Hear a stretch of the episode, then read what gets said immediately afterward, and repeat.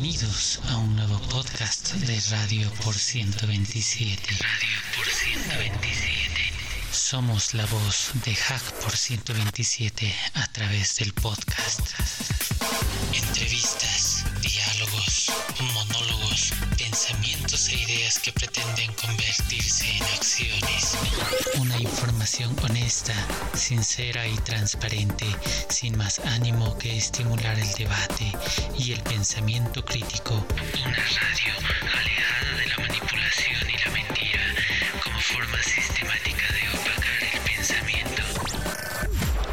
mantra es que compartir el conocimiento nos hace libres, pero hoy, como Radio por 127, afirmamos que compartir la información en forma crítica nos permite pensar libremente. Hacemos la siguiente advertencia para deslindar responsabilidades. Todo lo expuesto en este espacio sonoro es responsabilidad única y exclusiva de los ponentes y bajo ningún concepto representa a los distintos colectivos Hack por 127. Así, sin más vueltas, damos paso a nuestro podcast de hoy. Que lo disfruten y diviértanse tanto como sea posible. Buenas tardes irreverentes, buenas tardes jacoyentes, bienvenidos a un nuevo podcast de Radio por 127. Luego del World Party y luego de algunas unas semanitas que hemos tomado de descanso, eh, retomamos con Radio por 127 en nuestros eh, programas habituales de que es entrevistando. Y particularmente hoy entrevistamos a dos eh, personas que han estado muy ligadas al World Party anterior que hemos realizado recién, que han participado como organizadores, que han participado como oyentes y que han estado, digo, en las tres partes del mostrador, ¿no? Y bueno, queremos hablar con ellos, qué conclusiones sacan, qué cosas ven, etcétera, etcétera, porque es una, una experiencia que han tenido muy directa y muy importante para compartir. No solo para que sepamos qué es el World Party, qué fue, qué pasó, qué no pasó detrás de la escena, que eso puede servirle a muchos otros grupos y comunidades que pre pretenden o piensan organizar sus propios eh, eventos. Así que hoy está Nuke, está Fall, los dos han participado tanto en la parte técnica como es el soporte del streaming, han presentado charlas, han estado en toda la parte organizativa, de generar la agenda como de, de realizar la página web en la cual se exhibía todo lo que era el World Party, así que la experiencia de ellos es eh, vital, importante y de primera mano. Y como siempre está con nosotros Eduardo Fornias, que somos parte del programa los dos, así que bienvenido Fall, bienvenido Nuque y te paso a ti Eduardo para que saludes y venga y los convoques a nuestros dos entrevistados para que saluden y comenzamos la, comenzamos la historia.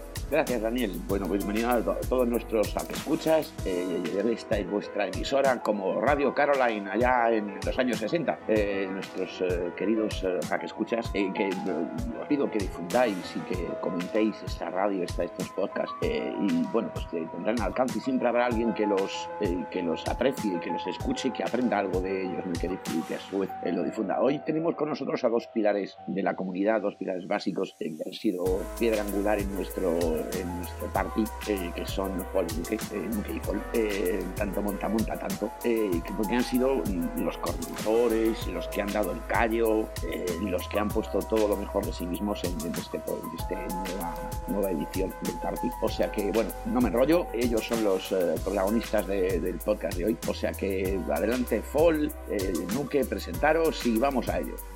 Hola, buenas, me presento yo primero, como el turno. Bueno, ya me habéis presentado perfectamente, pues uno de los organizadores y que llevo ya pues bastante tiempo en la organización y bueno, principalmente pues ayudando, no organizando de manera personal la World Party del año pasado y la de este año, formato online. Y nada, un placer estar aquí con Daniel, con Nuke y con y con Eduardo, que al final somos todos unos grandes amigos y ya nos conocemos, así que en confianza, un abrazo enorme.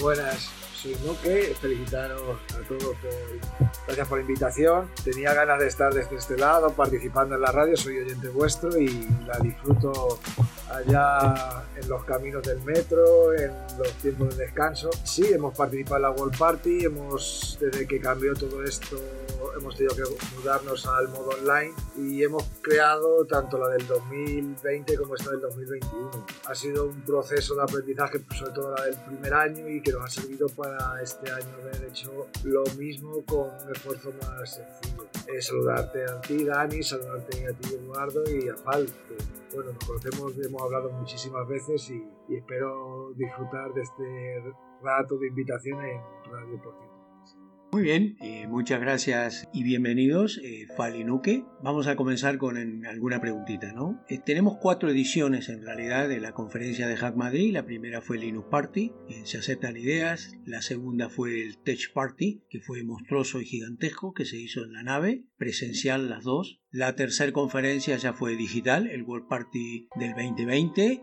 todos sabemos la cuestión de, la pandemia. Y la del 21, que es eh, la última, también fue online, porque todavía hay cuestiones que no se han zanjado respecto a, la pandemia y a participaciones y a cuestiones eh, presenciales. Bien, mi pregunta va para los dos, la responde cada uno en, el primero uno y luego el otro. Es esta World Party, ¿qué cosas pudo mejorar o no mejoró o inclusive estuvo por debajo de la World Party anterior, qué cosas se aprendieron, qué cosas al aprenderse se pudieron subsanar y qué cosas siguen aún pendientes. Y por otro lado, estas dos conferencias online o en remoto, ¿qué cosas tienen de distinto, mejor, peor, igual que lo que fueron las conferencias eh, presenciales? Y de cara al futuro, es decir, ¿deberemos seguir siendo online solamente? ¿Deberemos volver a ser presencial nuevamente? ¿O quizás a un tipo de proyección híbrida. En fin, esas serían las cuestiones. Vamos a ver, vamos a empezar ahora por Luque y luego contesta por varias preguntas, pero bueno, voy a intentar resumir. El hecho fue que la pandemia cambió todo. O sea, nosotros ya teníamos una forma de trabajar y de la noche al día, como le ha pasado a todo el mundo, todas las empresas, pues cambiaron las reglas del juego. Eh, nosotros enseguida teníamos ya algo de experiencia, pero realmente una pequeña experiencia en el tema online. No teníamos la experiencia que tenemos ahora. Eh, ¿Qué hicimos? Pues desde que empezó la pandemia, que fue a principios del año, que fue sobre febrero, marzo, que en marzo ya fue ya cuando ya se vino todo encima, pues empezamos a hacer eventos online. Ese primer año era muy distinto al segundo porque realmente estábamos en casa encerrados, había realmente miedo, no había vacunas y teníamos al público metido en casa aburrido ya de estar horas y horas viendo lo mismo en la tele y con muchas ganas de participar y de colaborar. Hubo muchas conferencias y ya cuando llegamos a esa conferencia realmente la gente no se había adaptado todavía de otras empresas, otros parties, otras comunidades y en ese momento fue muy importante porque creamos la primera gran yo creo que se hizo a nivel nacional de, junto con CoronaCon, que yo creo recordar, que fueron 10 días, muchísima gente encima, porque la gente que lo necesitaba, necesitaba transmitir, estaba súper aislada y ese año, pues la verdad el trabajo fue muchísimo más grande que el de este año porque estábamos creando algo nuevo y tuvimos que aprender, buscar plataformas, mucho trabajo detrás de lo que la gente ve, había muchísimo, muchísimo trabajo. Este año que ha cambiado, ha cambiado el entorno, em, llegó la vacuna, a principios de año empezó a vacunarse aquí en España y para verano, final de verano, ya empezaban, en, septiembre ya estaban empezando la, la gente de los colegios, o sea, los alumnos, no los profesores. Entonces había cambiado totalmente el panorama, ya la gente salía a la calle, ya la gente estaba vacunada y ese miedo que teníamos el año pasado ya no estaba. Entonces ya la gente tiene más opciones de ocio, tiene más ganas de salir y las empresas, después de un año en blanco como habían estado el anterior, sí había más competencia de, de comms. Muchas empresas, incluso, incluso en algún evento hemos colaborado por nuestra experiencia y la que parte del trabajo del año anterior, del 20, en este año muchas cosas han ido rodadas por porque ya las sabíamos hacer, no hemos tenido que aprender porque ya sabíamos. Este año había menos, yo he visto menos audiencia, menos, la gente tiene más opciones de ocios, es decir, ya puedes ir a la calle y después de estar encerrado en tu casa, pues es normal que hagas uso de eso. Nosotros también a nivel laboral mucha gente ahora hay más trabajo, en su sector hay mucho más trabajo, necesitaban, tienen menos tiempo para poder eh, dedicarle a la World Party y también se notó, o sea, tuvimos menos, menos densidad de, charlas y de cosas precisamente por eso, porque realmente nosotros estábamos muy colapsados de trabajo y, y, aunque hacíamos mucho y podíamos hacer mucho, pero no teníamos tanta capacidad. ¿Y cómo va a evolucionar esto? La verdad que salimos muy contentos, pues la verdad que detrás de todo eso hay, hay un éxito importante y realmente los tiempos y las formas yo veo que, que las va marcando el contorno, o sea, es decir, quién lo hace mejor, quién lo hace peor, quién perdura más, qué comunidades perduran, quién desaparece, no desaparece es un poder de adaptación. Aquí hemos, ha habido un cambio tan drástico que al final es supervivencia. Realmente es la ley de Darwin. O sea, si tú no eras capaz de transportar todo tu entorno y toda tu producción, en este caso es charla, comunidad, el entorno online desaparecías. En ese año que, que se acabó la calle, tú no podías dar una charla en la nave. No tenía sentido. Entonces es un nivel de supervivencia. ¿Que ha cambiado de un año al otro? Sí va a cambiar. Y la historia es que, por ejemplo, en mi opinión, tuve una cosa que sí ha pasado que, que hemos visto la pandemia. Nos hemos adaptado a esa pandemia y creemos que ya lo hemos superado y no, y la pandemia todavía sigue. Hay una parte que es la parte propiamente eh, de medicina o propiamente de sanitaria, pero luego hay que haber una parte económica muy grande, una parte social que va a cambiar y esa estamos inmersos en el principio. Entonces el trabajo de las comunidades sigue siendo importante porque la gente nos va a necesitar mientras no perdamos esa identidad y nos, algo, nos convirtiéramos en algo comercial y dejáramos de ser comunidad. Pero, pero hay que ir adaptándose porque la pandemia hemos superado la primera parte sanitaria sin haberla terminado todavía, pero ya estamos por ejemplo en ese punto de inflexión grande de la vacuna, ya lo hemos pasado y ahora ya es otra realidad distinta, pero hay una realidad económica y social que está a punto de venirnos encima y como no sepamos adaptarnos, seremos los siguientes en desaparecer. Y para no coparlo todo, te paso fa un ratito. Bueno, Nuke, eh, un placer escucharte y bueno, al final, eh, pues venga, yo también doy mi punto de vista, a ver si puedo aportar algo nuevo. Los problemas, que es la primera pregunta, los problemas con los que nos hemos topado, yo creo que aparte de lo que ha dicho Nuke, de que ha habido más trabajo, que ya la gente no está encerrada en casa, yo creo que también ha habido, en parte, porque es cierto que ha habido menos propuestas, menos menos ponentes, menos ponencias en sí y se han tenido que buscar otras maneras para pues salir del paso como son las mesas redondas que al final han aportado su personalidad a este congreso que al final un congreso de charlas pues tampoco yo creo que tiene que ver también con que la gente se ha saturado o se ha quemado del formato online. ¿Por qué? Porque a la medida que empezó la pandemia, el proceso de no hay ocio, no hay entretenimiento, pues siempre lo mismo y vamos a crear cosas nuevas, es algo nuevo y la gente participa, yo creo que es, al final todas las comunidades, muchísimas, muchísimas, muchísimas empresas, muchísimos grupos que se han creado en la pandemia, todos han desarrollado su propio, entre comillas, congreso de seguridad o evento o con online y todos han hecho la suya. Incluso se han creado grupos dedicados a, un evento online, por ejemplo la CoronaCon, no sé lo que va a pasar en unos años, pero yo creo que su sentido era online y morirá siendo online por el propio nombre, CoronaCon. Entonces, en esta segunda World Party nos hemos tenido que enfrentar a la supuesta, bajo mi perspectiva, esa pérdida de interés de tanto los organizadores, no todos obviamente, de tanto los ponentes, de tanto los participantes. Ha habido una pérdida de interés general porque ya no es la novedad y es un formato pues que estamos cansados de ellos eh,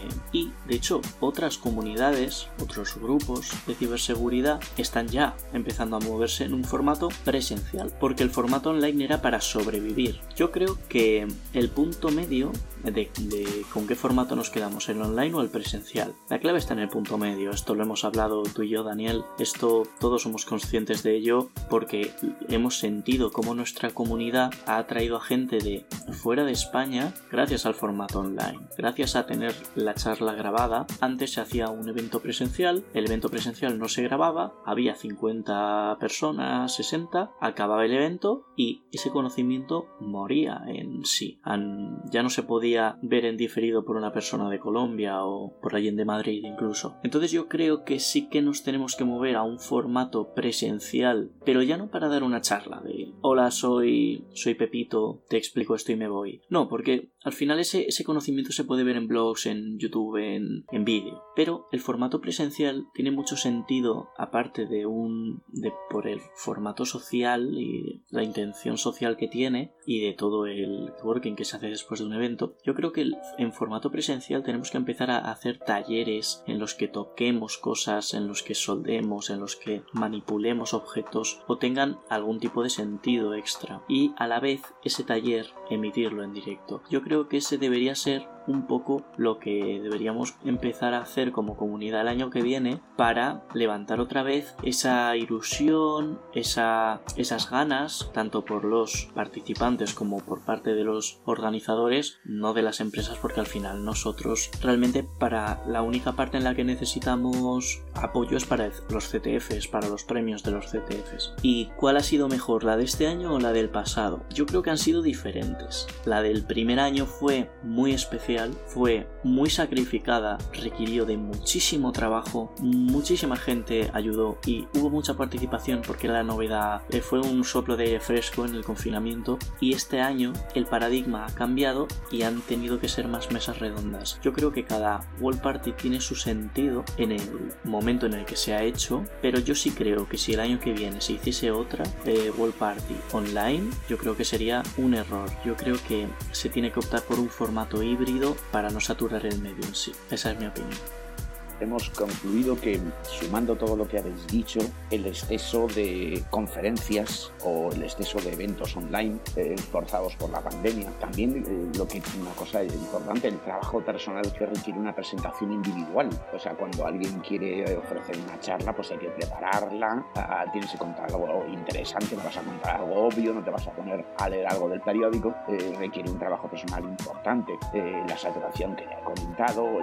digamos, también el distinto el, vamos, digamos, nuestro instinto gregario y primitivo, ¿no? O sea, que decirse, no hay nada mejor que eh, ver a, esa persona, ¿no? Cara a cara, eh, cuente o no cuente, haga o no haga, ¿no? Pero nuestro instinto de, bueno, pues de, reunirnos. Eh, de hecho, creo que ha tenido más auge los botellones que cualquier con del mundo mundial. quiero decirse, a nivel, a nivel evidentemente, como ha dicho Daniel, de estar físicamente juntos, ¿no? De percibirse, de, tocarse, de estar. Aparte, bueno, pues los técnicos que suelen llevar aparejados estos, estos eventos. ¿no?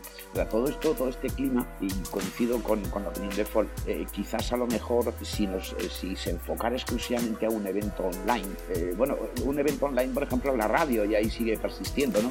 vamos a decirlo online como que se transmite sin presencia física, ¿no? siempre está, está ahí, siempre nos acompaña la radio. ¿no? Por eso he mencionado al principio la presentación Radio Caroline, ¿no? bueno, que alguien busque por ahí que es la cosa, ¿no? pero no, no puede existir y de hecho no, no sobrevive eh, solamente con este tipo de actividad. Entonces, eh, eh, la migración a un formato mixto o la migración a otro tipo de formato más participativo, más colaborativo, donde haya más personas y no, un lucimiento personal de, que no digo que esté mal, sino simplemente pues, que es más laborioso para el individuo, más trabajoso, que puede ser o no de gran alcance para un gran público, puede ser sectorial, más vertical, más enfocado a un conocimiento concreto y puede tener menos atractivo para un público en general, eh, quizás el formato eh, comunal eh, sea mucho más entretenido porque hay más opiniones, hay, pues, pues hay, un contexto más toma y daca, más, más, más de juego, da más juego de preguntas y de opiniones en un formato comunal. Pero dentro de, esto, de todo esto que habéis comentado y de esa saturación que hay de cons de todo tipo y de todos los colores, ¿no creéis que hay que aparte de que ha influido, que influye mucho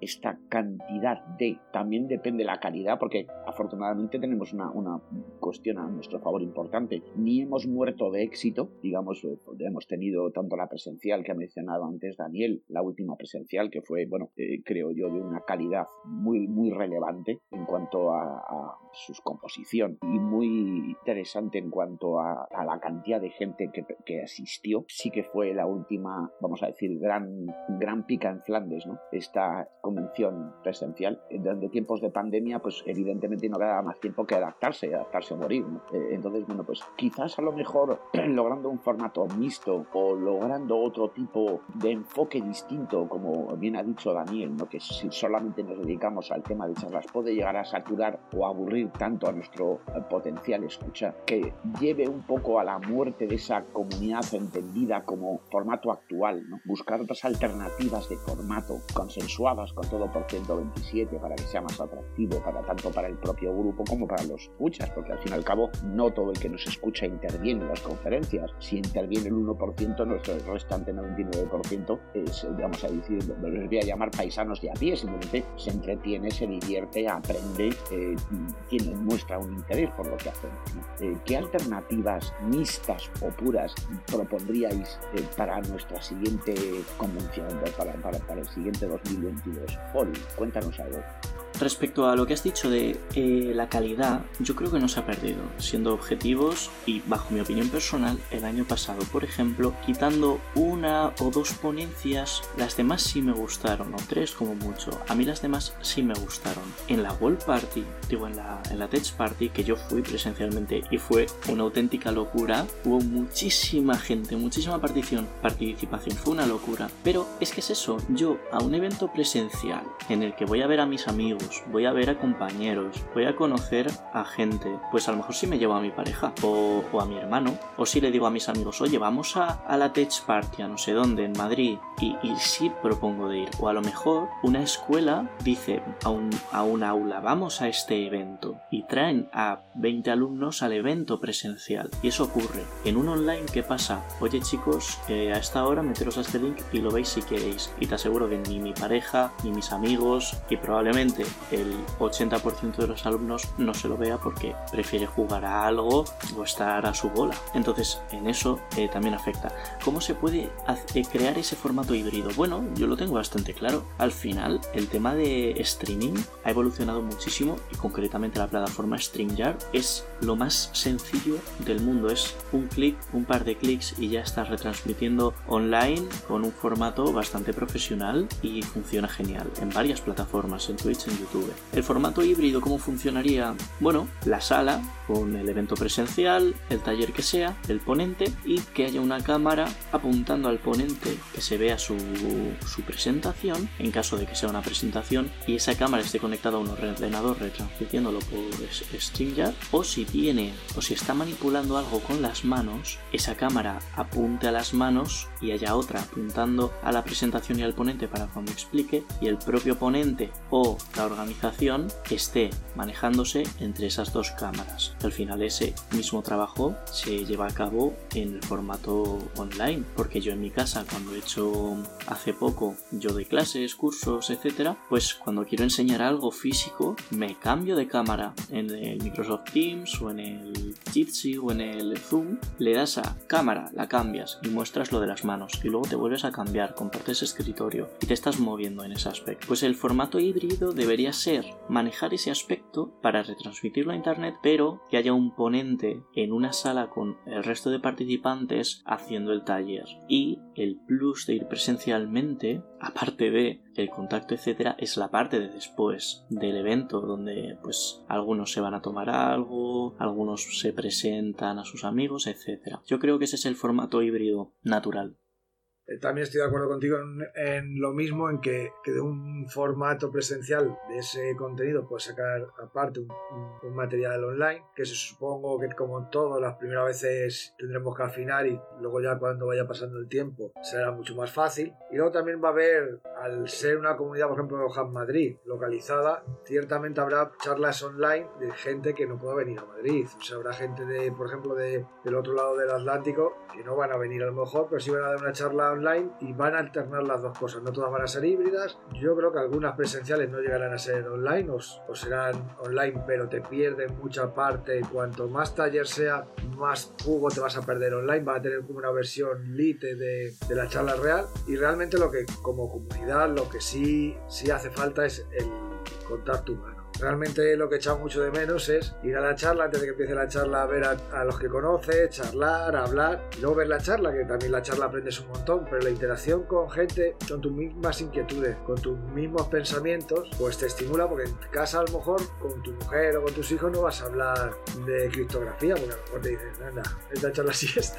Pues entonces esos, esos entornos distintos hace que tú hablas y te, sientas con gente igual que tú. ¿Qué hace falta mucho? Sí, la parte social, o cuando el hackeando cañas ya vuelva a funcionar otra vez bien, va a ser importante, porque la gente yo creo que tiene muchas, muchas ganas de verse entre los, entre los integrantes. ¿Realmente eso va a estar más restringido a Madrid o, comunidades de por 127 de Murcia y Cataluña que está saliendo ahora? Ellos hagan sus eventos online, pero la gente ahí se crea comunidad, ahí es donde realmente las, se enganchan los eslabones de la comunidad. El online es más un escaparate de, de quiénes somos, expresar quiénes somos, pero donde tú te, te juntas con la gente y creas comunidad es en, lo, en la, en la parte presencial. Y es algo que realmente todos los que lo hemos probado antes de, de la pandemia y conocemos tanto integrantes para allá para acá, tenemos muchas ganas de coincidir. Y yo creo que el camino es ese, o sea, va a haber presenciales, según las condiciones del entorno sean mejores, va a haber más gente, porque en las primeras no va a haber mejor mucha gente, luego se va a ir animando, si todo es un proceso.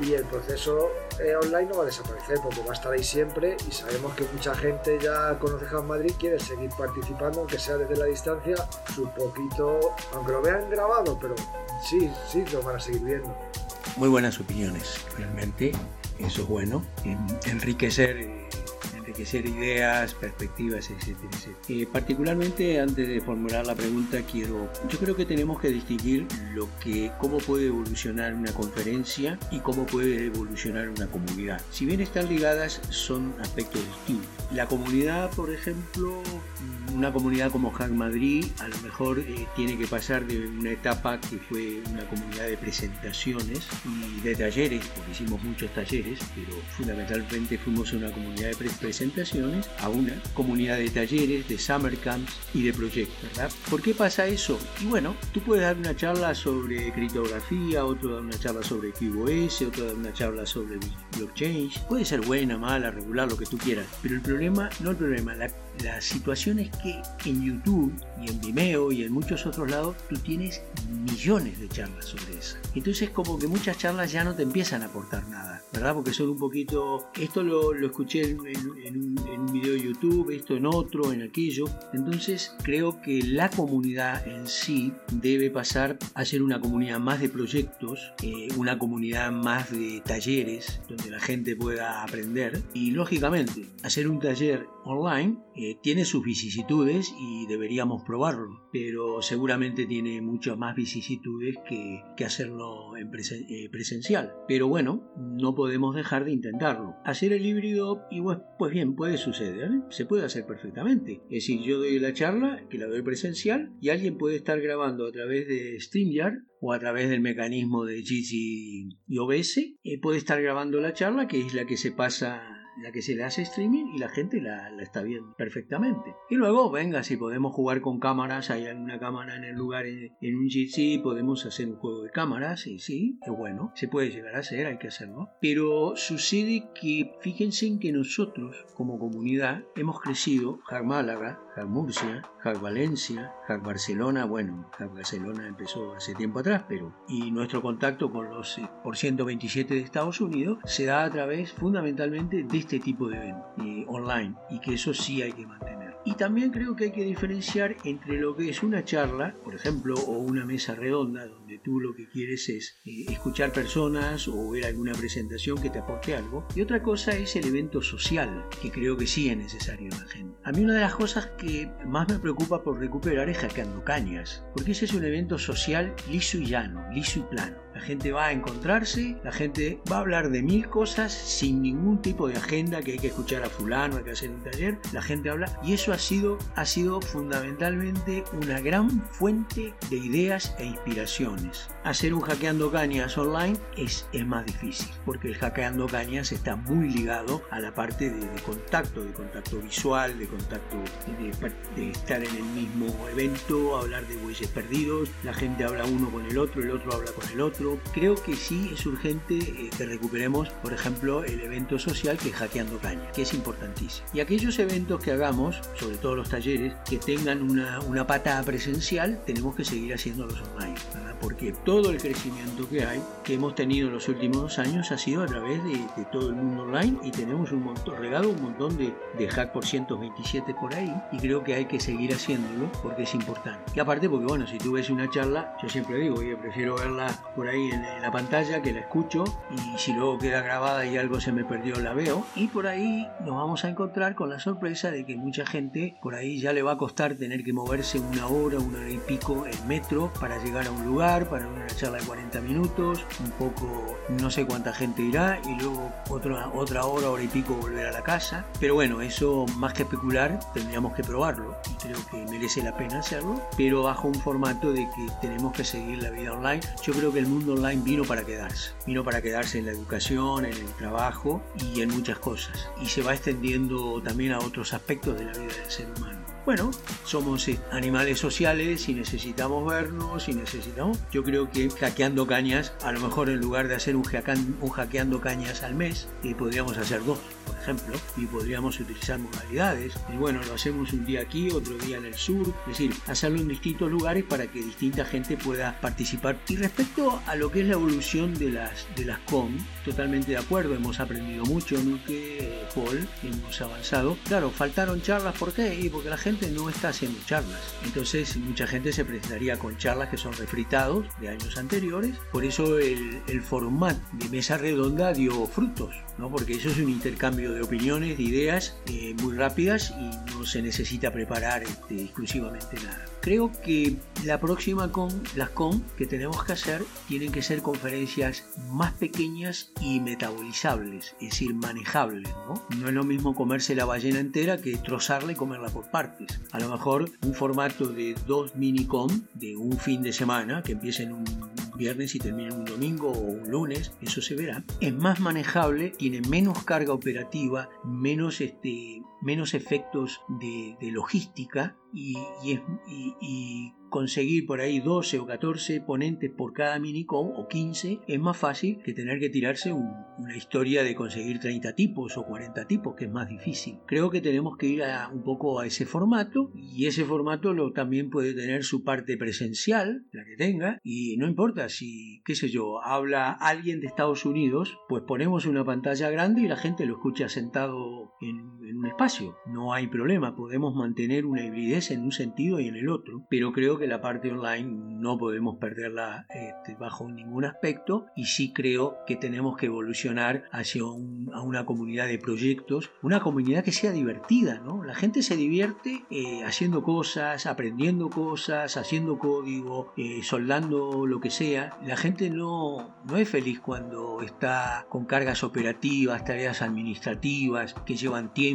que son grises, que molestan. Y creo que debemos eh, dar un vuelco como comunidad hacia una comunidad de proyectos y de talleres y de mesas redondas, obviamente, podemos hacerlas, y como conferencia intentar ver eh, o hacer la experiencia de hacer dos conferencias, dos mini conferencias y que tengan su pata presencial, ¿verdad? Entonces no nos va a interesar si hay mucha gente que participa online o no va mucha gente a la parte presencial. Irá lo que tenga que ir y será lo que tenga que ser. Y podemos hacer eh, ambas cosas a la vez. Ahora, la pregunta es esta, para ambos, ¿no? En la conferencia, la última que hicimos, yo no voy a decir si fue un éxito o no un éxito, porque eso es medir las cosas muy binariamente y creo que no lleva a. Pero ¿cómo vieron ustedes la calidad de la participación de la gente? ¿Cómo vieron ustedes las respuestas?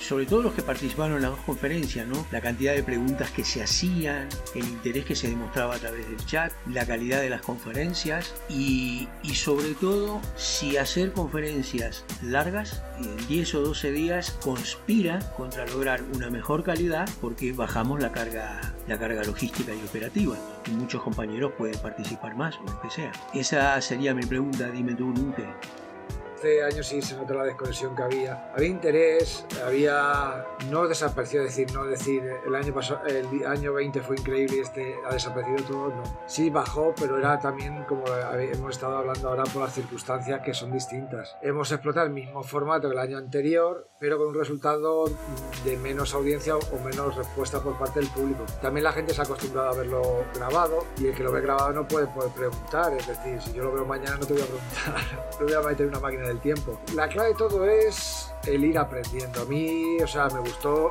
hubo trabajo y eso ahí queda. O sea, habrá gente que aún las esté viendo, que las vea más atrás. El online tiene el que tú has sembrado y vas recogiendo durante más tiempo. No es como una charla presencial que dura lo que dura y se acaba. Ahí vamos a tener, hemos creado incluso gente que no conoce a un Madrid, a lo mejor en los próximos meses vea esas charlas. La clave está más que en ver los fallos y ver qué hemos hecho mejor, qué hemos hecho peor, que también es importante es sobre todo ver a, futuro qué otras alternativas, qué otras formas de crear contenido o de crear comunidad existen y son beneficiosas para todos, para el que empieza, para el que absorbe, para el que, para el que crea. Y uno de los caminos que quizá también sería de plantearse es crear proyectos, es decir, digo proyectos, por ejemplo, grupos, un grupo, por ejemplo, es de, quiero decir, de, manejar red y dos, mejor redes anonimizada, como se me traba la lengua. Entonces, se crea un grupo y hace un trabajo durante unos seis meses, por ejemplo, y cada seis meses hace una com de todos esos proyectos, cómo se han desarrollado. Y la misma gente de esos proyectos expone sus, desde el que entró que no sabía nada, del que ha sido el profesor, del que ha sido cooperante, del que ha sido alumno, pero ya sabía, pero ha aprendido más. Y hay que crear otros caminos y probándolos, porque al final no, esto no es una varita mágica que descubras algo y, funcione, ¿no? Tienes que probarlo y ir adaptándote a las circunstancias. Y una de las cosas que como comunidad deberíamos hacer, pues se debería hacer, es crear esos proyectos en el tiempo, o sea, no cosas puntuales que sí van a seguir existiendo y, y van a ser parte de la comunidad, sino proyectos en un medio largo plazo en los que se crean lazos. Es decir, a lo mejor 20 o 30 personas en un proyecto, unas se implican más, no se implican más, pero aunque no esté toda la comunidad implicada, pero una parte de esa comunidad va a estar haciendo algo y cada X tiempo lo va a comunicar. Tú sales en la con, imagínate que luego en verano hay una con y hemos hecho el trabajo de seis meses, que hablamos de redes anónimas y van a empezar y la gente va a decir, ¿qué tal tu experiencia? Pues yo he hecho esto, va gente que ha estado haciendo dentro de ese, transcurso va a enseñar cosas que ha hecho y realmente eso no es para el público en general, que si lo es también porque le va a gustar, sino para otra gente de la comunidad que digan, anda, pues me voy a meter en ese grupo, voy a interesarme, a ver si me puedo meter y vas a crear sinergias nuevas y nuevos caminos para coexistir con los que ya existen. O sea que realmente lo importante, aunque me ha salido la pregunta un poco, que sí la valoración de esta com ha sido menos aceptación, pero también yo lo era, se veía venir, o sea, nosotros sabíamos que iba a haber menos aceptación por las circunstancias, pero sí un aprendizaje de decir, hemos hecho exactamente lo mismo y ha funcionado distinto, ¿por qué? Porque cambia el entorno, cambia las circunstancias. Yo creo que es lo importante, que estamos en una época de mucho cambio, es crear nuevos caminos, nuevas alternativas y nuevas formas de enriquecer a la comunidad, porque al final el enriquecimiento de una comunidad es por los propios usuarios. Y si esos usuarios se implican más y crean contenido, porque muchas veces ese contenido se va y yo creo un script y otro me lo va a mejorar y otro me va a decir, ah, pues mira, habéis hecho una cagada, hay que hacerlo así. Entonces, ese unión entre personas creando contenido, aunque esté por detrás, la gente no lo vea hasta pasado mucho tiempo, sí crea comunidad y sí crea algo que no es tan perceptible desde el exterior, pero para todos los integrantes y cada vez más integrantes se van a unir a esa comunidad. Y ya paso la pregunta. Sí, a ver, yo no creo que salió mal. Pasó lo que pasó debido a las circunstancias, hubo menor participación. Pero eso no significa que no hubo. Hubo un movimiento en las redes. Otras comunidades de, hacking se presentaron eh, voluntariamente con intención de ayudarnos. Y también otros grupos. Cuando dábamos un anuncio por el canal de Telegram, la gente respondía. Había ganas, había ilusión. De hecho, es que el propio número de seguidores ha crecido muchísimo también. En el Telegram somos casi 2100. Creo que cuando acabamos la World Party 1 éramos 1700 y, sí que tiene un efecto llamada. Ahora, ¿ha durado mucho? ¿Son, son muchos 10 días de evento? Yo creo que sí. Porque aparte de todo el que nos quemamos, los que organizamos, son muchas personas que organizar. Eh, bueno, Nuke eh, fue quien cuadró la agenda, quien empezó a cuadrar el horario y claro, es un trabajo inmenso, 10 días, es una locura. Y luego, eh, por ejemplo, ahora estoy viendo la pantalla de YouTube, de, los, de las grabaciones que se subieron directamente por por el stream en YouTube. El primer viernes y el primer sábado tienen 550 y 425 reproducciones y el resto de días tienen 100, 170, 200. Esto significa que la gente se ve los primeros vídeos, los primeros días de participación y es que es mucho contenido. O sea, me estoy poniendo a ver y es un, directo de 5 horas, otro de 4, otro de 4, otro de 3, otro de 2, otro de 1 y media, otro de 4 y media, otro de 5. Mucho, entonces es normal que la gente se vea lo primero y luego ya no tenga tiempo natural o, las ganas de seguir y seguir y seguir viendo eh, un contenido con la misma, bueno, proveniente del mismo lugar. Entonces salió bien, yo, yo acabé contento, pero hay, hay que cambiar, por supuesto, para, para seguir beneficiando a todos los componentes de esta comunidad más datos interesantes que habéis aportado. ¿no? Eh, bueno, yo antes de una pregunta quería hacer alguna percepción personal. Eh, ¿Está bien el tema de, cuantificar en base a la, cantidad?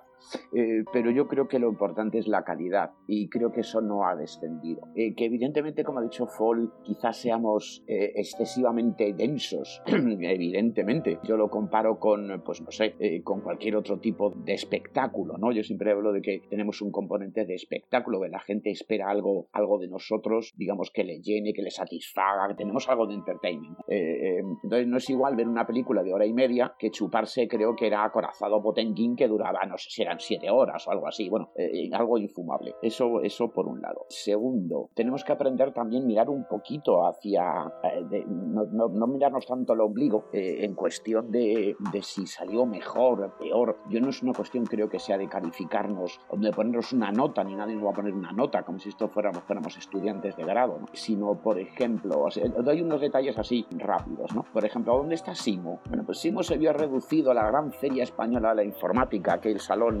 aquel salón del mobiliario de oficina informática ¿no? de sus tiempos, pues se ha visto reducido prácticamente al Simo Educación y prácticamente ha desaparecido. Eh, Sonimac de Barcelona, eh, pues desapareció eh, directamente, porque era algo puramente presencial, no tenía un enfoque más que de exposición, etcétera. Aslan, pues que que es una asociación, por cierto, también. Bueno, pues ha visto mermado, vamos a decir, su capacidad de convocatoria hasta límites absolutamente increíbles. Entonces, eh, yo y yo luego, modestamente, antes de la pregunta, como organizador de varios eventos que no son por 127, eh, puedo contaros mi experiencia personal a todos los eventos. Eh, por ejemplo, la, posición mixta. ¿no?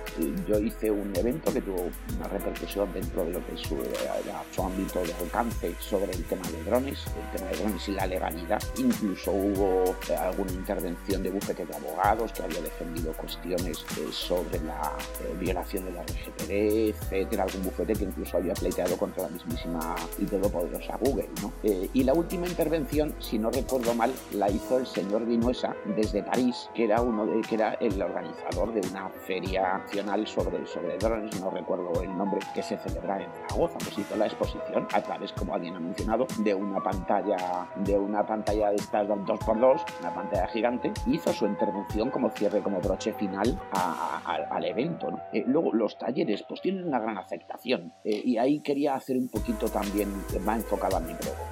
Eh, eh, aquello del manipular, el hacer, el ver con tus propios ojos. Y me remito a una cuestión sencilla. yo tengo CDs de mis artistas favoritos que están muy bien, pero claro, no es lo mismo ir a ver un concierto en directo. Creo que eso es innegable. No es igual ir al cine como espectador pasivo ir al teatro, que incluso puede ser participativo. O sea, podemos, digamos, tomar como ejemplo eventos que, han sido bien, o bien exitosos o bien, no vamos a llamarles fracasos, sino que han desaparecido, lo que los ha, los ha devorado, eh, vamos a decir, la evolución del tiempo. ¿no? Eh, los he mencionado al Sonic de Barcelona, eh, os he mencionado a Aslan, os he mencionado a Simo, que ha quedado reducido a su mínima expresión. Cuando se llenaba el, el ferial del IFEMA, estaba de bote en bote, aquello parecía tal sol en una punta. Entonces, de todos estos eventos, quizá la saturación de cons, parece que todo el mundo se saca una con de la manga, con, con mejor o peor acierto. Entonces, ese evento mixto que, habéis mencionado, concretamente fue ha hecho una referencia eh, muy buena a este tema participativo, donde la gente, donde parte de la gente está físicamente ahí y otra parte de la gente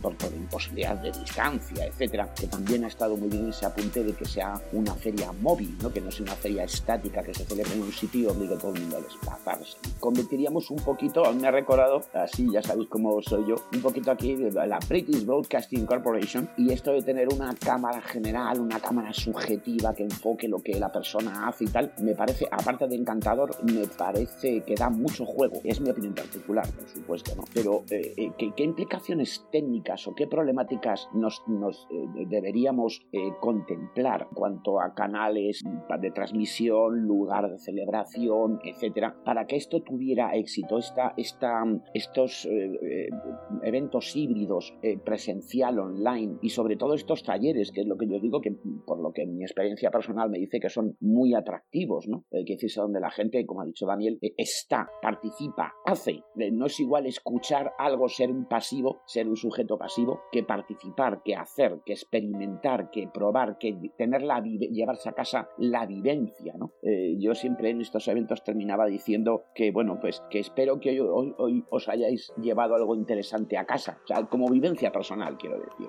Entonces, ¿qué efectos técnicos o, problemática técnica tendría a celebrar esto si, digamos, al final optáramos un, hacer un evento, una minicon en directo y una, digamos, una con ya en formato mixto? ¿Tú qué, qué, crees que nos tendríamos que enfrentar? ¿Cuál sería, digamos, la problemática técnica? Sobre todo los vosotros que estáis ahí, estáis ahí en, en, backstage, ¿no? Que dirían los músicos, ¿no? ¿Qué, qué problemas tendríais? ¿Qué habría que organizar? ¿Qué, qué, con qué tendríamos que contar? ¿Cuáles serían nuestras herramientas básicas para poder hacer ese tipo de eventos nuevos? Lo primero que se necesita actualmente para realizar un evento presencial es el lugar y creo que es el principal problema eh, por el tema COVID a la hora de organizar eso. Yo creo que habría que buscar un lugar donde la gestión de este tema del COVID, de pues el cumplimiento de medidas y también otros protocolos sanitarios que desconozco nos ayuden se hagan cargo de ellos. Eso es lo primero. Lo segundo que habrá que lidiar es con el miedo de organizar y participantes a ir a esos eventos. Que bueno, supongo que con el paso del tiempo eh, será menos y de hecho es lo que he estado viendo porque ya he ido yo a algún evento presencial, la gente ya está otra vez acostumbrándose a, socializar y respecto al problema técnico, eh, yo creo que el principal problema va a ser el juego de cámaras, va a ser el cómo tú de un evento presencial lo emites online y que se vea claro porque yo me he visto charlas online en internet que es una grabación del ponente y las diapositivas detrás y se ve mal se ve fatal, no me gusta y he dejado de verme esa charla. Entonces yo creo que habrá que hacer pruebas, como siempre, tendremos que ir al sitio donde vayamos a hacer ese evento híbrido y tendremos que colocar varias webcams, tendrá que haber a lo mejor algún técnico que se ocupe de cambiar las cámaras por si el ponente, aparte de la presión o de esa responsabilidad de que lo suyo salga bien, si encima se tiene que ocupar de las cámaras, pues, pues peor. Entonces creo que ese va a ser el problema, bueno, los problemas a la hora los hacer los eventos híbridos. Pero bueno, al final eso, eso es con la práctica. Seguramente el primer evento presencial tenga sus errores, el segundo también, pero el tercero yo creo que ya sabremos cómo llevarlo y tendremos experiencia con estos temas. Aparte que la situación y las personas, tanto organizadores como participantes, se irán acostumbrando a este tipo de eventos y nada, pues yo creo que tenemos que empezar a hacer eso para darnos cuenta de los problemas. Porque al final lo único que vamos a hacer hasta, hasta ese momento, hasta el momento de organizarlo, van a ser elocuencias y suposiciones. Respecto a este tema, ¿tienes algo que, digamos, que aportar o algo que contar o algo? O, como tú enfocarías este tema, porque si, digamos, partimos de la premisa de que eh, algo ha de cambiar para seguir siendo atractivos, este cambio que, bueno, que, yo pongo encima de la mesa simplemente para, para ser discutido, evidentemente luego habrá que, eh, digamos, someterlo un poquito a, bueno, pues opiniones, a una votación, un algo, ¿no? ¿Qué tema que propone Ford y que yo también apoyo eh, por la experiencia propia, dice la experiencia de que son, son saludables para la supervivencia del evento y para todo, sin olvidar evidentemente que lo presencial es único, como he nombrado, he mencionado, he hecho el paralelismo con los conciertos. Eh, ¿Tú qué aportarías, eh, crees que aporte técnico deberíamos necesitar para que esto, digamos, fuera tan exitoso como lo fue en sus tiempos en la con presencial? técnicamente va a haber varios problemas. Realmente depende del sitio, nos vamos a enfrentar a conexiones de estas compartidas que, que van a dar miedo. vamos a enfrentar en un streaming tiene que tener la, conexión constante si no se te viene abajo. Técnicamente van a tener que aprender el tema de la de cercanía, no es lo mismo grabar una cosa en global que una cosa de cerquita con un enfoque muy, muy cercano a la mano. Va a haber cosas técnicas que tenemos que ir solventando día a día. Incluso podría ser la posibilidad de que se nos viniera muy grande enfrentarnos a un streaming en directo, es decir, la conferencia, por ejemplo, el, bueno, el taller, eso y el sábado que viene, que habría la posibilidad de no hacer el streaming y, y hacer una grabación y luego subir el vídeo, porque realmente habrá sitios donde el, streaming sea más complicado y no dependa de nosotros. Aquí ya realmente, por ejemplo, ahora ya nos pasó mucho al principio cuando la pandemia de, que las conexiones nos caían y tuvimos que hacer mil virguerías y, aprendimos mucho a, base de, golpes. Y aquí hay una cosa que muchas veces la infraestructura no es nuestra. Entonces no vamos a controlar todas las herramientas que necesitamos para emitir ese streaming o ese vídeo. Yo creo que realmente intentaremos hacer las dos cosas, pero tenemos que tener las perspectivas de grabar, de tener varias, de tener un backup y luego montarlo. Porque quizá nos va a ser mucho más fácil montarlo a posteriori que en directo ir cambiando cámaras, porque el ponente va, el que está dando el taller está centrado en el taller, pero el que esté ayudando al streaming cambiando cámaras y posiblemente necesitaríamos tres, una que sea el ponente, otra otra que sea el público y otra que sea el cacharro. Y tenemos que evolucionar, pero yo creo que va a tender en muchos sitios más hacia el vídeo editado que hacia el streaming en directo. Buenas ideas todas, evidentemente. En este sentido creo que nosotros tenemos que hacer un esfuerzo para mantener un formato híbrido en un sentido o en el otro. Si tenemos al ponente en el exterior, una cámara y que la gente que va presencial pueda verlo. Eso sin, aunque ustedes no lo crean, el día que se fundó Hack Madrid, el primer evento que hubo de Hack Madrid, hablaron en diferido Rod Soto y Alan Pepper a través de la cámara, no en diferido, perdón, a través de la cámara. Hicimos en streamer, lo pusimos en el televisor, en el monitor de Google Campus y ahí la gente lo vio. Así que eso se puede hacer para cuando ponente está fuera del evento, del territorio presencial. Ahora yo hago eh, una pregunta y luego tú, Nuke y Fol me lo responden, sobre todo Nuke que es el hombre, el hombre clave en estos temas. Suponte que tú, que Paul va a dar una charla, lleva su computadora con el que va a mantener su, su, presentación. Paul se conecta a un StreamYard, ¿verdad? O a un sí, a un StreamYard, ¿no? Nos conectamos al StreamYard directamente y luego dentro del público está Eduardo Fornia con con su laptop y otra cámara que apunta a ver desde lejos al, ponente y, luego se comparte, ¿verdad? En el momento que queremos estamos viendo lo que comparte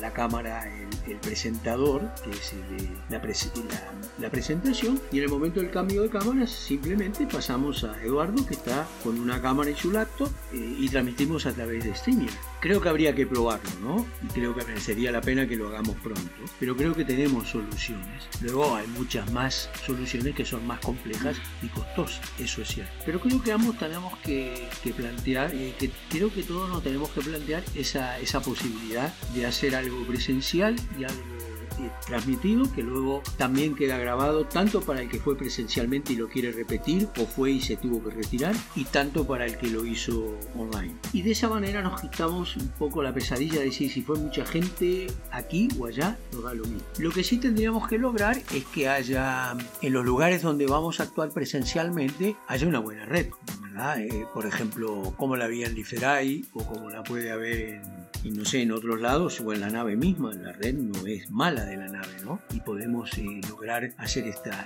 esta, cuestión técnica. Creo que lo podemos hacer. Pero hay una cosa que apuntó Nuque, que es muy interesante, cuando Nuque dice, la pandemia pasó. No es que pasó, está todavía. Toda la parte eh, de, epidemia, ¿no? Toda la parte de virología, toda la parte de, sanitaria, como dice él, todavía existe y sigue golpeando, hay más vacunados o la gente aprendió a moverse mejor, entonces eh, los niveles de contagio son menores y menos graves y eso está bien. Pero el problema que viene ahora, que se está enfrentando ahora, son problemas que vienen de esa pandemia y que son problemas económicos y sociales, como por ejemplo el costo de la energía y muchas otras cosas más que hay. Entonces yo creo que es ahí donde nosotros tenemos que ir enfocando, aún sin saber muy bien cómo va, va a ir cambiando esta historia, al compás de toda esta crisis económica y social, y energética y de todo tipo, tenemos que ir enfocando lo que es nuestra evolución como comunidad, que la tiene que haber. Bueno, lo decía Eduardo también, lo decía Fall y todos, y lo decía Nuque, ir a una comunidad de proyectos. Muy buena la idea, ¿no? Que hacer proyectos que duren seis meses porque la gente se divierte. Y luego se hace en las conferencias presencialmente, hacemos eh, la presentación de esos proyectos, que eso podemos ir evolucionando como,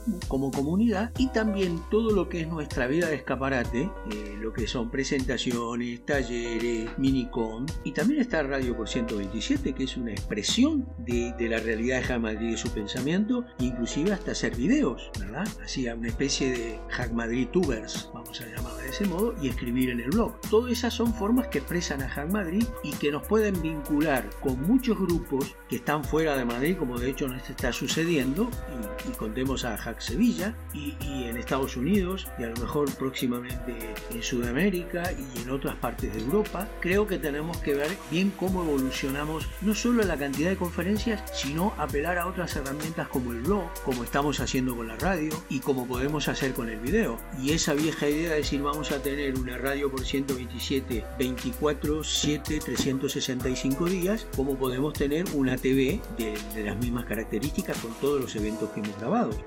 Y el blog y presentaciones y charlas, pero poner las, las cuestiones sobre lo que son talleres y proyectos, qué es lo que divierte a la gente, qué es lo que lo torna participativo, o hacer esa cuestión que hace mucho Pop en el grupo de Barcelona, meternos en el, grupo de Hack Madrid General, que hay 2.100 personas, un día a la semana eh, proponer un tema, invitar a todos los que estén en el Hack Madrid, en el Hack Madrid General, a través del, video, de la videoconferencia de Telegram, a que participen, den su opinión y, podamos ir este, evolucionando nuestra propuesta como comunidad y, toda nuestra propuesta de transmitir nuestras ideas, Tener la página web que es necesaria, felizmente bueno ahora Erika se va a encargar de eso, la compañera Erika, tenemos, que tenemos muchas herramientas que hacer, pero tenemos que evolucionar. Ahora mi pregunta es, es obvio de que como bien caracterizó Nuke, ahí viene, estamos y viene un problema económico, social, etcétera, etcétera. Es decir, las comunidades, ¿tienen algo que decir en eso?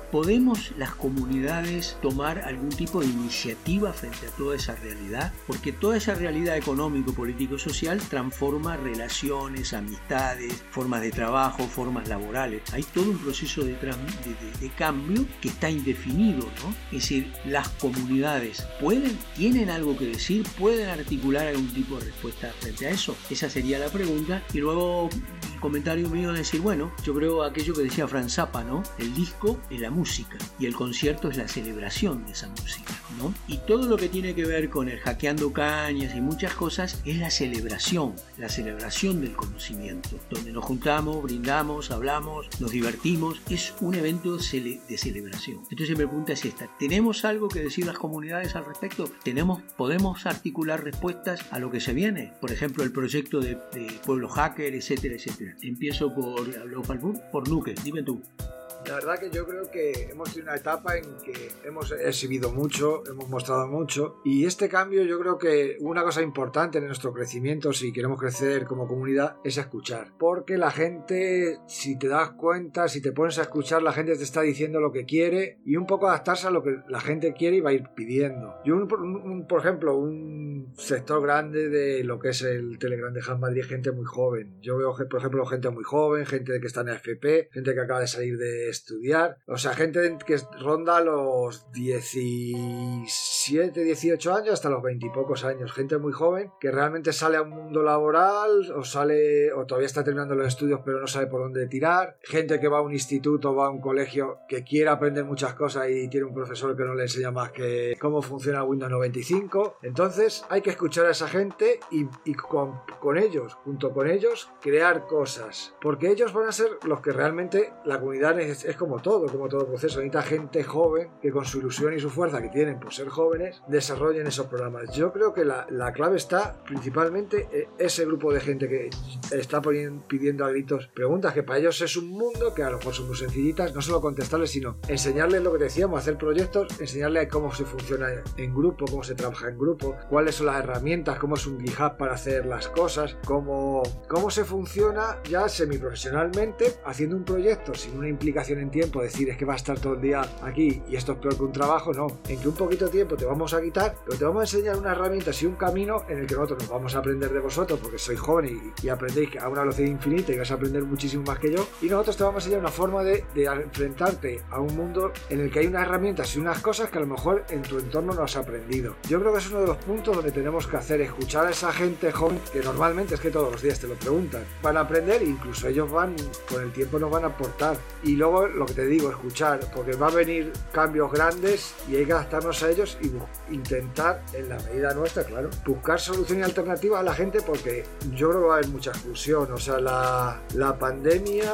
más que ir en contra de la comunidad y hacer desaparecer comunidades, ahora es un tiempo de incertidumbre, pero la tendencia es ir a crear comunidades porque va a haber mucha exclusión. Luego, el momento en que cada economía cae, empieza a haber exclusión laboral, exclusión económica y todo eso. Va a haber gente que, se encuentra en una situación muy mal. Y bueno, ya se está ocurriendo, no vaya a ocurrir, es que ya se está ocurriendo. Y esa gente y toda esa gente a la que debemos ayudar, yo que sé, en ese espíritu hacker, medio Robin Hood, Jedi, yo creo que va por ese camino, escuchar. Nosotros ya tenemos unas herramientas para demostrarnos, para enseñar, pues esas herramientas también las podemos dar. Igual que a lo mejor hemos dado charlas técnicas, hemos enseñado, yo que sé, cómo funciona un Kubernetes o cómo securizar un servidor. A lo mejor también tenemos que enfocarnos a acercarnos al colectivo médicos que, que, los tienen censurados y no pueden hablar y decirle, oye, que a nosotros nos interesa saber cómo va la pandemia, pero por alguien que vive la cosa dentro y que sabe, no un medio de comunicación que pasa por 80 filtros hasta que se, se habla. Hay muchas cosas que cuestan un trabajo, porque son cosas que nos van a costar un trabajo, y es plantearse hasta dónde podemos llegar y crear esos nuevos caminos y sobre todo escuchar a la gente. Yo creo que la clave de todo es escuchar, porque según vaya la crisis económica y social avanzando, van a gritar más la gente y, nos van a necesitar o vamos a necesitar más unos de otros. Bueno, dice una frase que a un panel de rica miel 100.000 moscas acudieron. Quiero decir que todo el mundo se ha sacado algo de la manga. Una con, quizá porque estaba de moda. Eh, eh, el tema de la informática, porque no es que esté de moda, es una necesidad. Pero bueno, ante esta necesidad creciente, eh, pues todo el mundo se ha lanzado al ruedo a crear su especie de, bueno, pues de convención particular sobre el tema o, su propia versión de, digamos, nuestra, ¿no? De por 127. Por un lado, también tienes lo, que acabas de decir, eh, eh, bueno, pues que la que escuchar, evidentemente es un poco lo que yo hacía referencia con eventos ya desaparecidos o en vías de extinción. Han sido los dinosaurios, digamos, de la época informática. Yo solía acudir todos los años a las UNAM de Barcelona, eh, donde, donde básicamente empezó, siendo una feria de sonido e imagen y luego acabó triunfando, digamos, la, informática como piedra angular de esta feria. Está desaparecido. Se la, ha engullido la vorágine de la evolución de todo, ¿no? Eh, pero aparte de que eh, enfoquemos unos, eh, una opción mixta o una acción presencial mixta con streaming, que por cierto habrá que escuchar, evidentemente, hay que escuchar la opinión de todo el mundo y valorarla en su justa medida, ¿no? Pero me gustaría, además, si es posible, que entre los dos añadierais lo que suele llamarse en los grafos el hecho diferencial, ¿no? O sea, tomar alguna, tomar referencia. Yo siempre me gusta mucho tomar referencias de cómo, o sea, mirar por la ventana, ¿no? Cómo se mueve el mundo para ver en qué se equivocaron, qué es aquello que se puede remodelar para adaptarse a nuestra, digamos, particular versión o visión eh, de nuestro, de nuestro mundo, desde la parte, desde nuestro eh, enfoque como comunidad. ¿no? ¿Qué hecho diferencial aparte, bueno, pues de duraciones, lo que, por ejemplo, fue apuntado una cosa interesante, que es, bueno, pues verse un vídeo de 5 horas, eh, hombre, es como, no digo infumable, pero vamos, hay que tener un interés brutal, ¿no?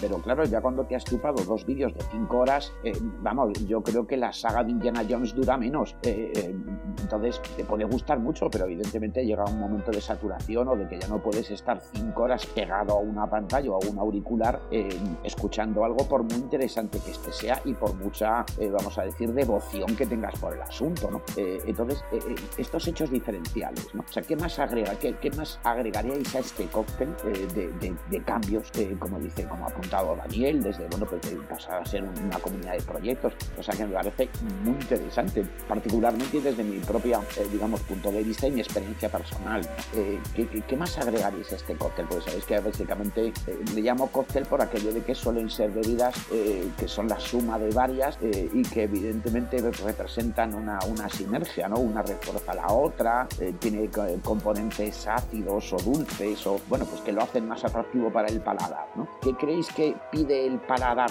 de nuestros que escuchas, ¿no? ¿Qué crees que sería atractivo para ellos? ¿Qué más hechos o actividades o enfoques agregaríais a estas ideas que ya han surgido para, para que nuestro poder de convocatoria y nuestro, eh, nuestra propuesta sea, siga siendo interés, interesante para el escucha, ¿no? Para, o, bueno, para el videoyente, vamos a llamarla así, que llama un poquito más genérico, ¿no? Por orden alfabético, Fall, ¿nos cuentas tu idea?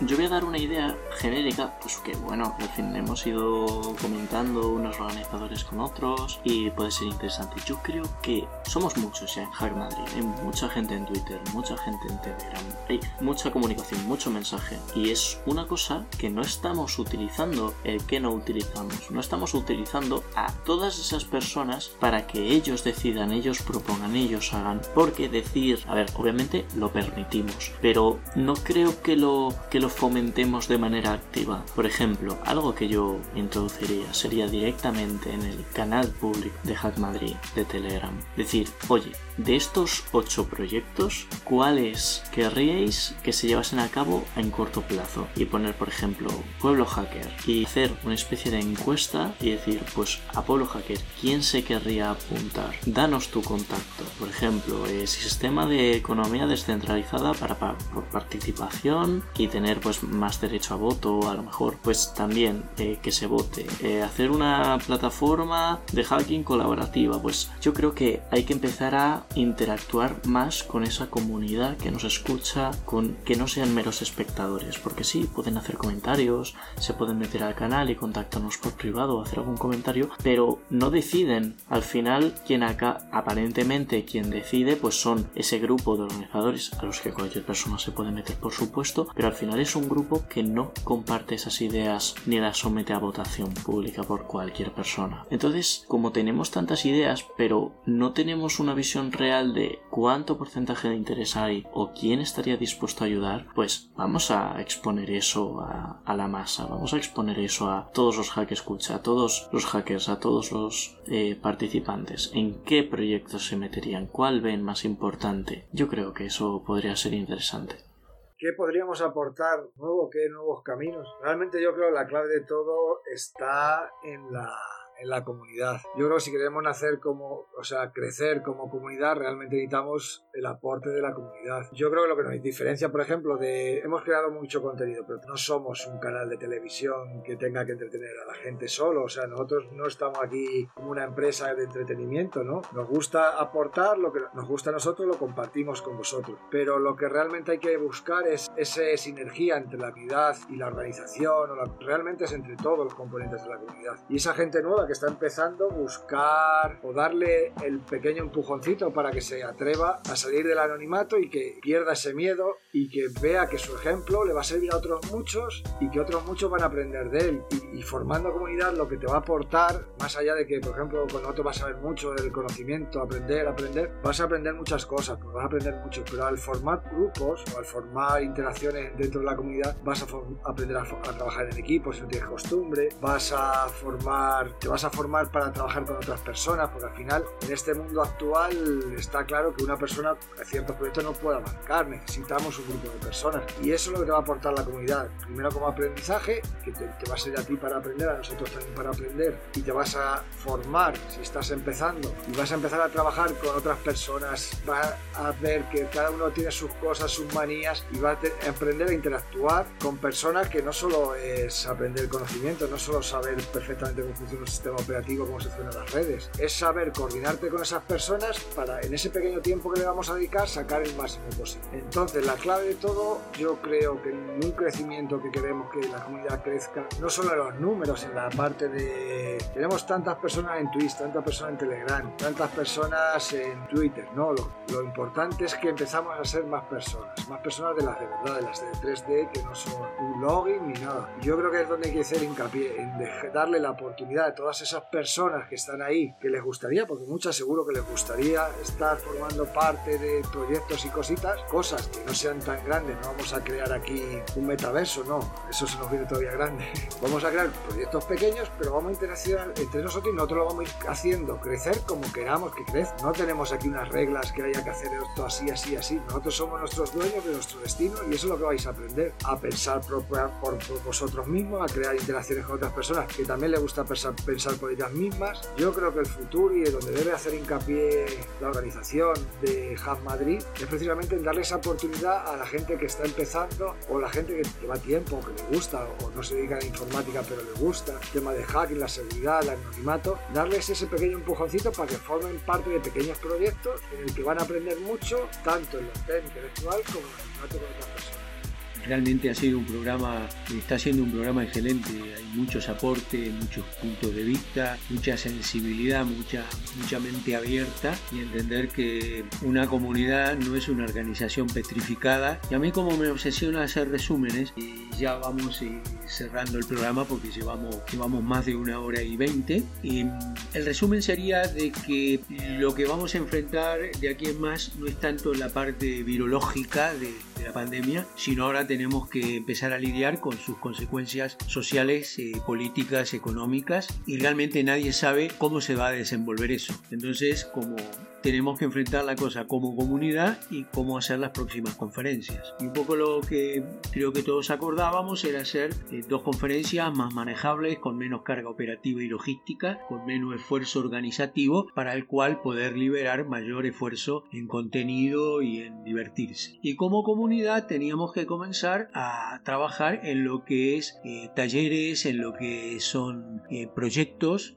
Venga, bienvenida a las charlas si son buenas y de contenido, bienvenida a las, las, mesas redondas, por supuesto, no es que eso hay que abandonarlo, pero que tenemos que propender a ese tipo de comunidad de proyectos y comunidad de talleres y de enseñanza. Eso, por otro lado, marcaba que tenemos que hacer un esfuerzo tanto en el, en el, mundo, en el mundo online como en el mundo presencial, un esfuerzo que se complemente, que se retroalimente, no quedar prisioneros de uno y otro, e ir viendo cómo podemos solucionar problemas técnicos en la parte online, algo hablamos de eso, y en la parte presencial buscar lugares donde haya una buena internet, etcétera, etcétera, pero hay que sostener eso. Y después cuando hablábamos de, la parte de la celebración de, la comunidad, la parte de, así como se celebra el disco en el concierto, la parte de la celebración son eventos netamente sociales donde podamos dar rienda suelta a ese tipo de, eventos, como ser festejar un cumpleaños, reunirnos, hablar en forma informal, que sabemos que hackeando cañas durante todo su tiempo presencial ha sido una importante fuente de ideas, de novedades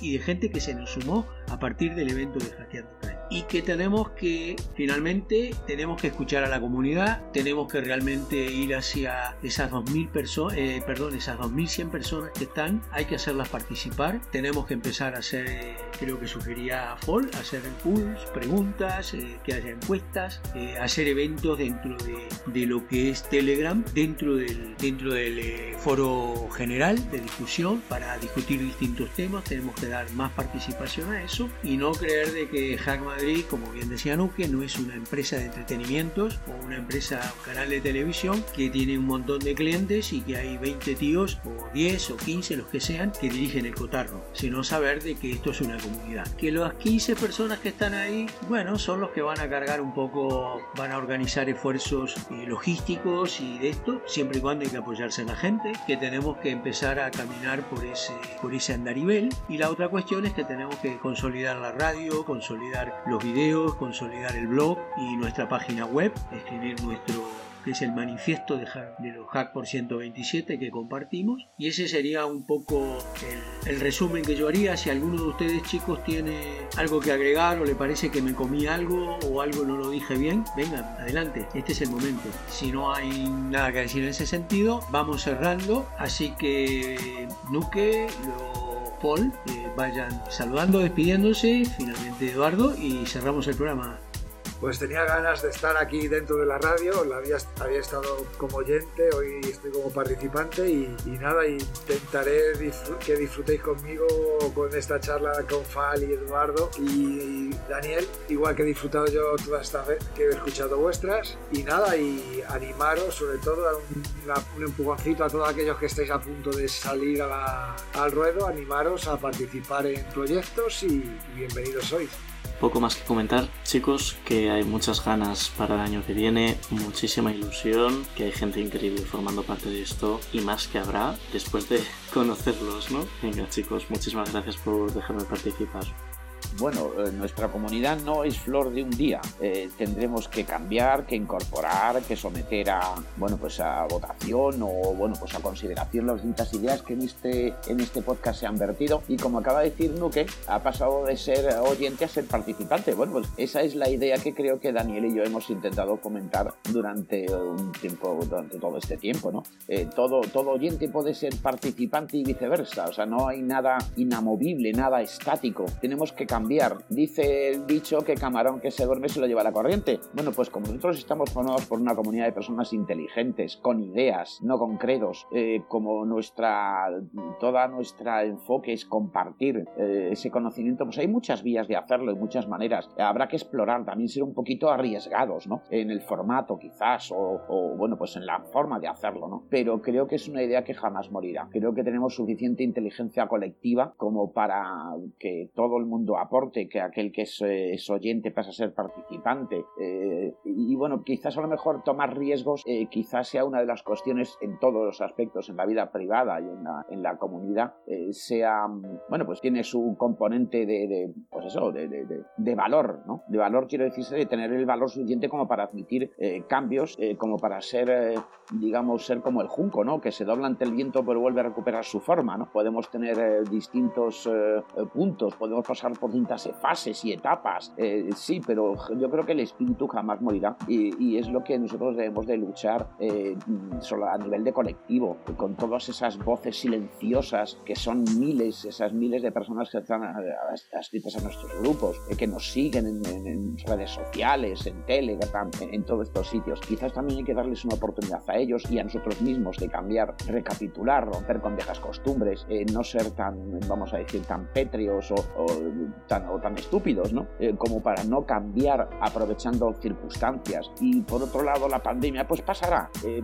pasará igual que la peste en la Edad Media o la gripe española del siglo pasado. O sea, nos olvidaremos, tendremos que esta pandemia pasará a ser algo, bueno, como me dijo a mí una vez un médico, esto vamos a pasarlo todos y ni siquiera pestañeó cuando lo dijo. Quiero decirse que se convertirá en algo, pasa, en algo pasajero, habrá unas costumbres que luego volverán, el sentido gregario del ser humano volverá, volveremos a estar juntos y reunidos eh, y espero que en agradable comunión y podamos volver a compartir eso que tanto nos une. Y mientras tanto busquemos como el agua, ¿no? nuevos cauces, eh, nuevas vías y, para que eso siga fluyendo y nunca muera. Y eh, maravilloso el resumen que habéis hecho todos, Daniel, como siempre, ese resumen que, bueno, pues que nos conduce a, a, ese, a ese criticismo de pensamiento, ¿no? Eh, digamos, a, ser auto, a hacer autocrítica eh, y a buscar nuevas vías, ¿no? porque somos, somos un ser vivo, al fin y al cabo, y como todo ser vivo busca su supervivencia y busca su adaptación a, a los medios actuales eh, o futuros, ¿no? y creo que seguiremos teniendo el mismo gran futuro que hemos tenido desde que se creó la comunidad. El,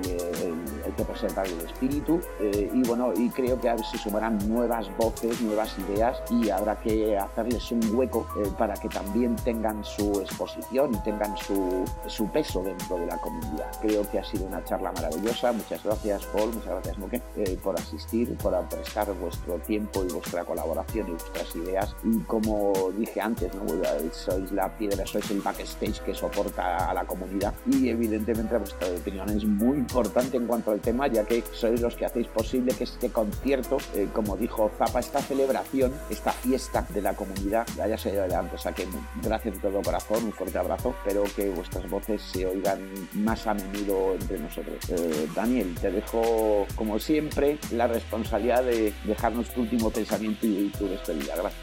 Bueno, hoy mi pensamiento es un agradecimiento a, a Luque, a Paul, por, por todas las ideas propusieron, porque son ideas que vienen de experiencias concretas, no especulativas. A ti, Eduardo, como siempre, participando y haciendo participaciones excelentes. Y bueno, la idea es, básicamente, el resumen sería, hay que cambiar. Y Hack Madrid siempre ha sido una comunidad que ha tomado desafíos, que los ha llevado adelante, donde algunas otras comunidades podían tener miedo de detenerse. Nosotros no teníamos ningún problema en intentarlo y seguir para adelante. Ese debe ser nuestro espíritu porque estamos dispuestos a compartir el conocimiento para ser libres y creemos que firmemente podemos construir una inteligencia colectiva tan necesaria hoy en tiempos de incertidumbre y en tiempos de, grandes problemas eh, sociales y económicos. Y a nuestros hack oyentes, gracias por seguirnos. Como siempre, sean irreverentes, sean transgresores, piensen con cabeza propia, no se limiten a repetir lo que escuchan de otros, experimente, duden, duden. Al fin y al cabo, un hacker es un, tío que duda mucho y que además es demasiado curioso. Muchas gracias a todos por haber estado hasta aquí y hasta nuestro próximo podcast. A que escuchas esperamos que hayan pasado un buen rato, que se hayan divertido, y más que nada que vuestras certezas se hayan llenado de dudas. Sean curiosos, atrevidos, cuestionadores y transgresores, deben de lograr que vuestras mentes no sean simplemente el eco de otras ideas, sino un laboratorio de pensamiento propio y crítico. Un gran abrazo irreverentes y hasta nuestro próximo podcast.